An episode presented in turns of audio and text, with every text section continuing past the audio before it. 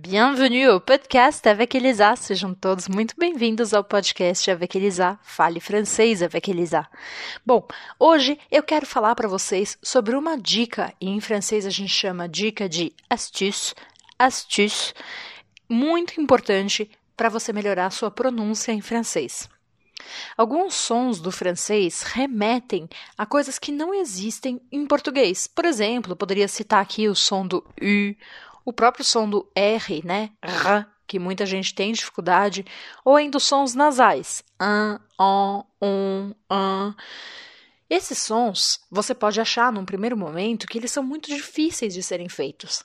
Mas aqui vai a nossa astuce. Lembra o que é astuce? Une astuce é uma dica. A dica de hoje é a seguinte: eu gostaria que você tentasse encontrar um gesto que te ajudasse a lembrar de cada um desses sons. Então, uma primeira coisa que você pode fazer para melhorar a sua pronúncia, por exemplo, na diferenciação entre as diferentes formas de fazer o som E em francês, que a gente pode fazer E, E, E, né? Você vai, por exemplo, usar um movimento de abrir ou de fechar. Se o som for mais aberto, você vai falar este som abrindo alguma coisa, por exemplo, abrindo os braços, abrindo um sorriso, abrindo o seu rosto para quem está na sua frente. Agora, se o som for mais fechado, por exemplo, o som E, E, você vai fechar, fazer um movimento de fechar. Fecha sua mão, fecha, feche-se em um abraço, fecha a cara, não sorria. E isso vai aos poucos te ajudando a lembrar que aquele som é aberto ou que aquele outro som é fechado.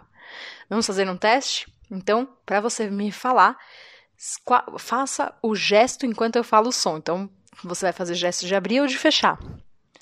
J'étais, j'étais. J'ai été. J'ai été. Je. Je. J'ai. J'ai. Feu. Feu. Fait. Fait. Me. Me. Mais. Mais. Bom, aqui a gente explorou principalmente os sons E e. Mas eu quero que você também tome cuidado com o som E. Então vamos ver. J'ai fait. Et j'ai mangé. Manger. Manger. Manger. Manger. Bom, esse treino é importante que você faça várias vezes, até que você se habitue a fazer o gesto enquanto você escuta ou reproduz o som. Vamos agora trabalhar um outro som, o som do U em francês e o som do U. Então temos U, U, U, U.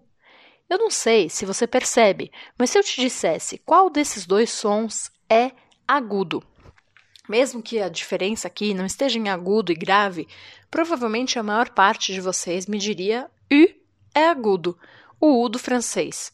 U, U. Então a gente pode pensá-lo como um som pontudo. U, U. Você vai fazer um biquinho e vai pensar em uma agulha. U, U. Agora, para fazer o som U, U, ele é mais arredondado. Ele não tem esse ângulo. U, U, U, U. Você percebe? Então vamos treinar. Pour, pur. Pour, pur. Em qual dessas palavras você vai fazer um gesto pontudo? Pour, pur. Pour, pur. Sous, sur. Sous, sur. Mur, mur. Mourir, mourir. E você pode, é claro, pegar outras palavras e anotar no seu caderno. Com certeza, esse treino vai começar a te ajudar a lembrar desses sons que são tão diferentes na língua francesa. Agora, para a gente treinar o R, a gente vai fazer de uma outra forma.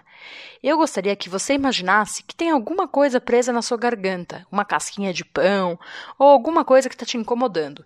E você vai arranhar a garganta levemente. Cuidado para não se machucar. Mas pense como se você estivesse fazendo um gargarejo sem água. Este é exatamente o lugar que deve vibrar para você fazer o som do R em francês.